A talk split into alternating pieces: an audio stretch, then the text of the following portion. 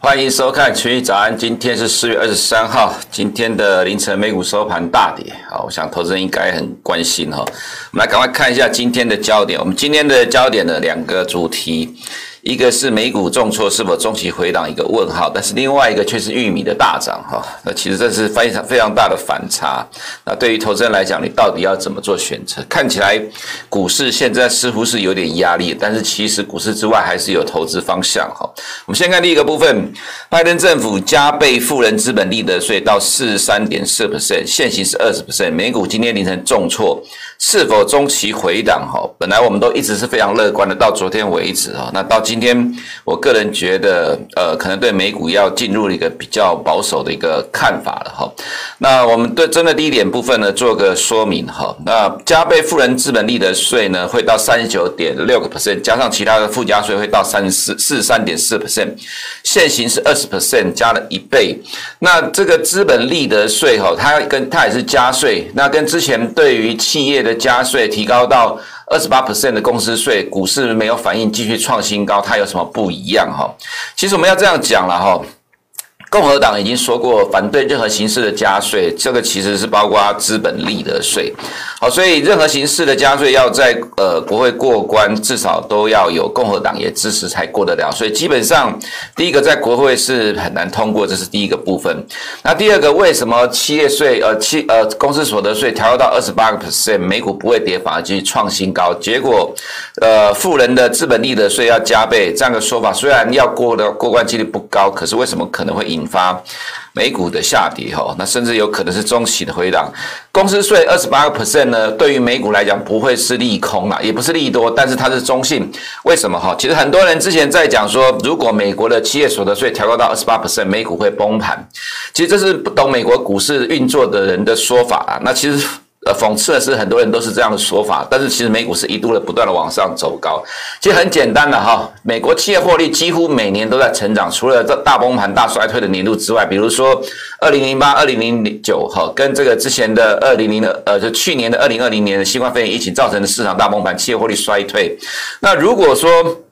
在正常的经济循环里面呢，哈，美国的企业获利几乎都是叫前一个年度的成长。那基本上股市的投资，它是玩成长的游戏，成长的逻辑。成长的概念，假设了哈，假设从明年开始，美国企业所得税率调高到二十八 percent 的话，那么从明年开始的话，明年跟今年来比较，它的企业获利一定是较二零二一二二年一定较二零二一年衰退，但是这只会是一年的年增长率衰退而已，而甚至不是衰退，只是缩减。那它还是相较成长，假设成长二十 percent，有五趴的税率的话，就只剩十五趴的成长，大概是这样的意思，它还是成长的。那如果说哈，从明年开始加的企业所得税到二十八 percent 之后，从二零二三年开始，因为税率一致了，那从二零二三年呢，它每年都是企业获利成长，它之后的比较就会用相同的二十八的税率来比较，它往前一年比较。都还是成长，所以调高企业税率对于股市投资人来讲，它顶多只是短期的效应，而且它不会对企业的获利结构、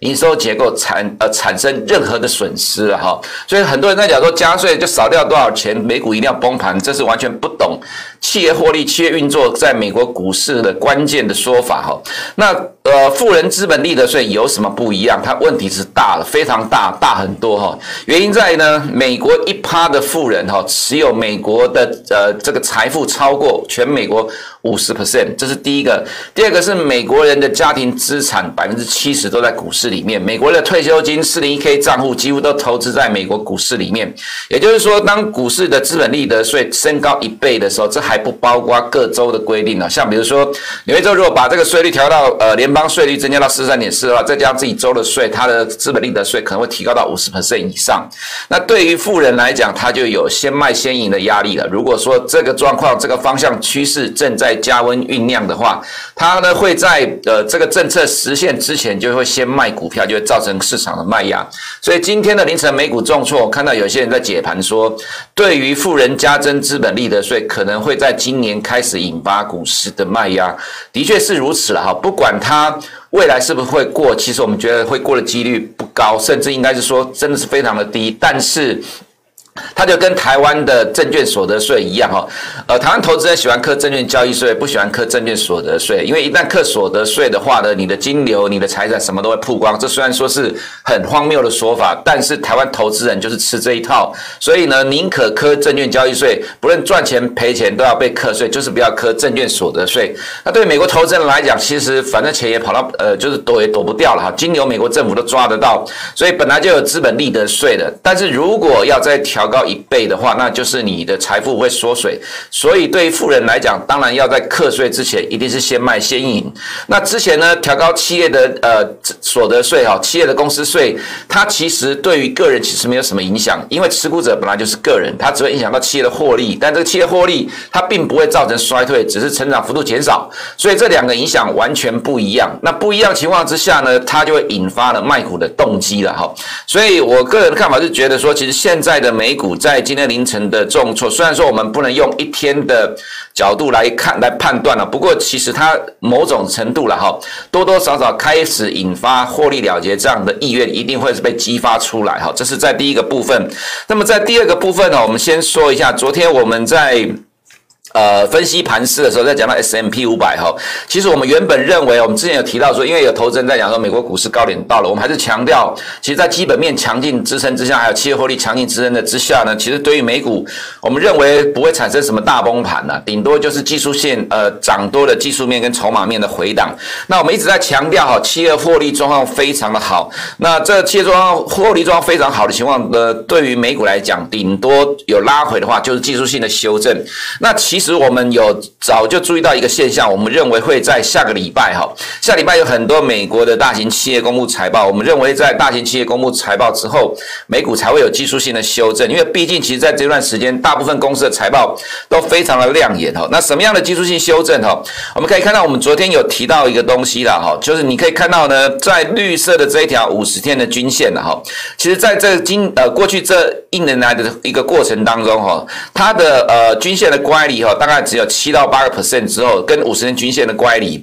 就会开始进入回档修正，修正完过大的均线乖离之后，再往上走，再修正，再往上走。那么到目前为止来看呢，哈，到目前为止来看，呃，目前不管是 S M P 五百或者是道琼，呃，跟呃呃跟这个五十天均线的乖离哈，都已经超过了过去一年以来的水准哈。这个是对五十天均线的角度来看。另外一个，我们从两百天均线呃这个乖离率的角度。来看，我们去之前就做了一个研究了哈，这大概过去五年的时间里面哈，只要超过就是股呃股价指数哦跟 S M P 五百的两百天移动平均线的乖离大概十五 percent 以上的话呢，美股就会进入一个中期的回档。那目前的状况看起来啊，其实已经是这三年来。乖离最大时间点大概差不多，现在指数位置跟两百天均线的差距大概超过了十六点二个 percent 左右。也就是说，其实在过去每一次来到大概十五到十六 percent 这个位置呢，美股就开始进入中期的回档。所以这也是我们在之前提到说，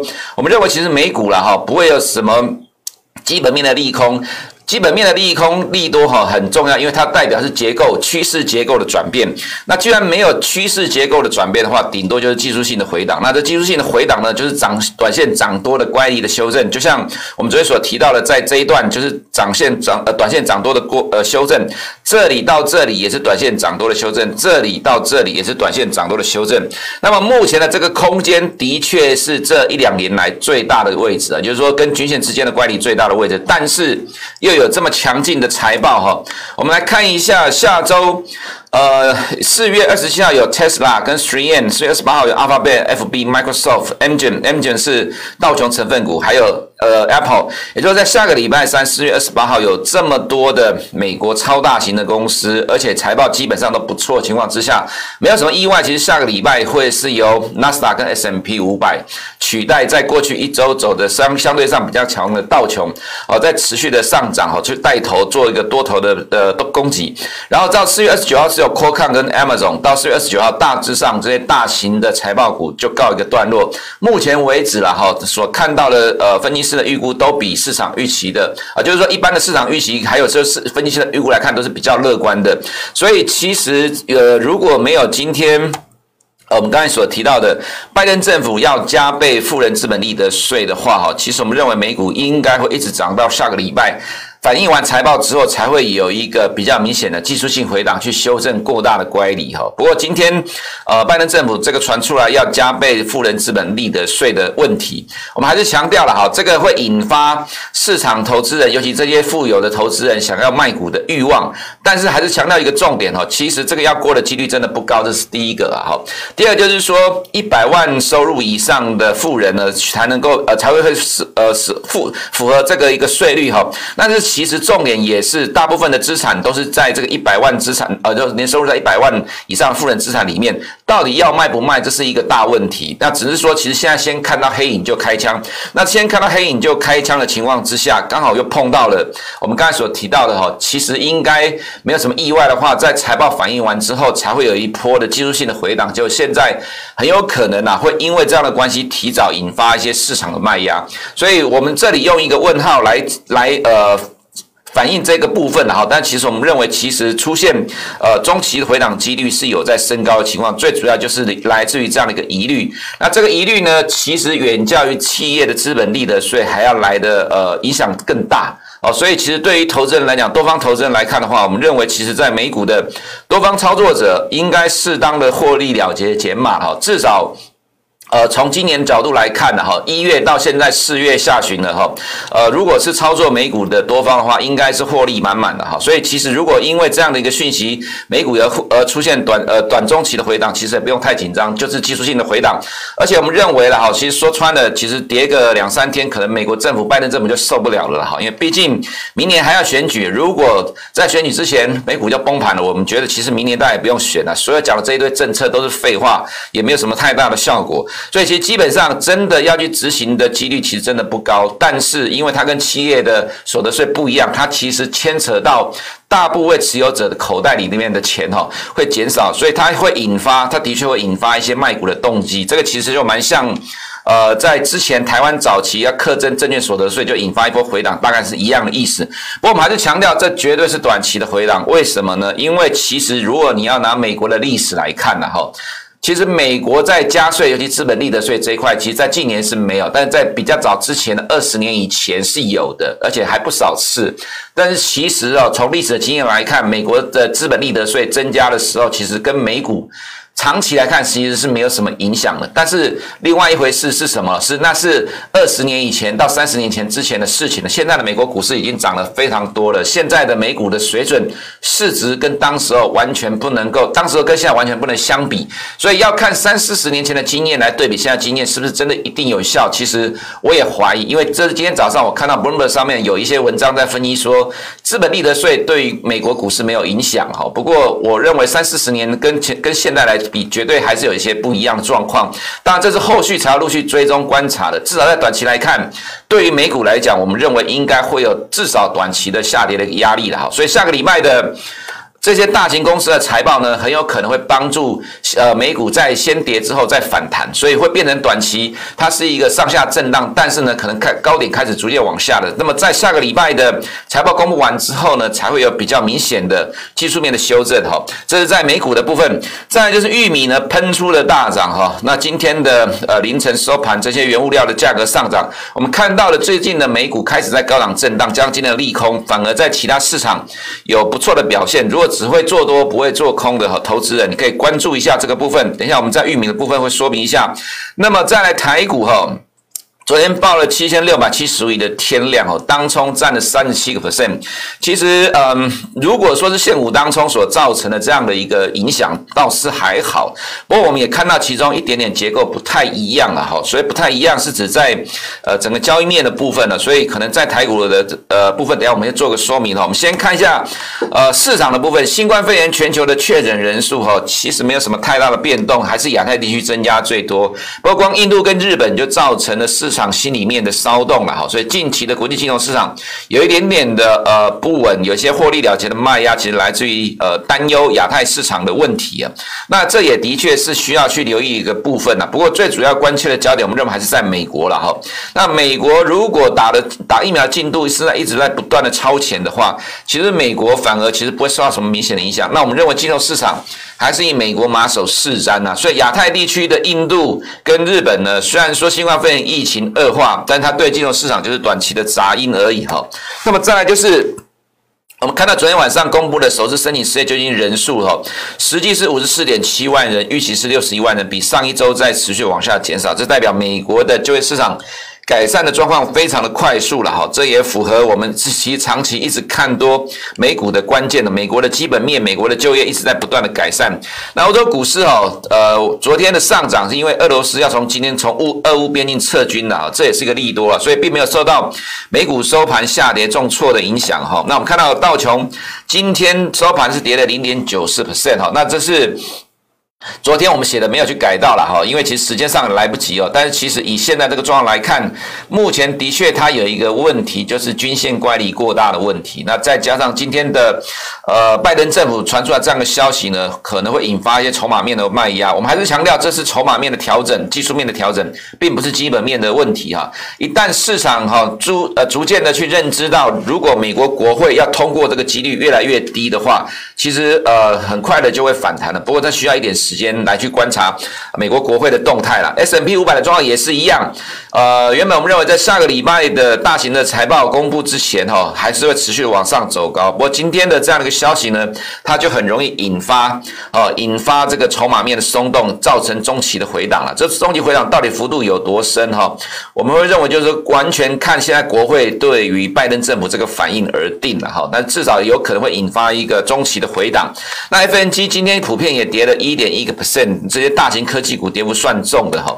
所以纳斯达今天也跌了零点九四 percent，SARS 今天跌了二点三一 percent，都在反映这样的一个利空。那反映这样的利空的情况之下呢，就要修正过大的均线乖离，刚好来到这个位置，也变成是借机获利了结，就是我们昨天所讲的哈，找理由回档。被回档，但是现在看起来这个利空其实比呃新冠肺炎疫情的利空还要来得更大。虽然它只是短线上的一个影响，我们不认为中长期会有什么太大的可能性呢会过关，但至少在短线上，股市涨这么多了，总是会引发筹码面的卖压哈。十年公债殖率下个礼拜 FOMC 哈，市场对于呃明年底之前的升息预期降低，所以美国十年公债殖率在下滑，但是德国的十年公债殖率反弹，所以利差扩大。但是今天因为美股的重挫，所以引发了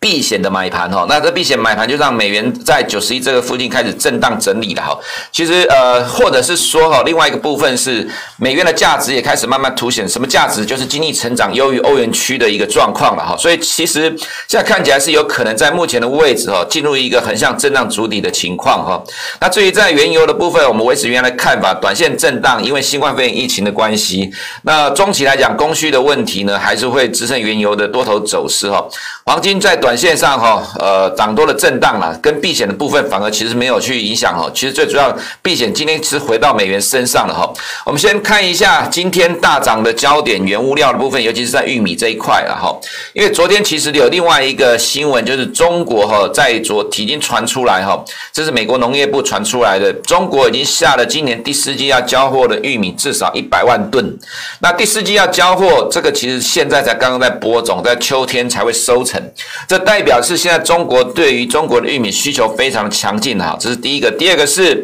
呃，期末库存的报告啊，就是今年的大概九月哈，期末库存报告现在讲到，因为最近呃美国的天气变差了哈，那现在市场的预估值就是说，如果以美国天气变差情况，到今年底，呃，玉米的库存可能会降到。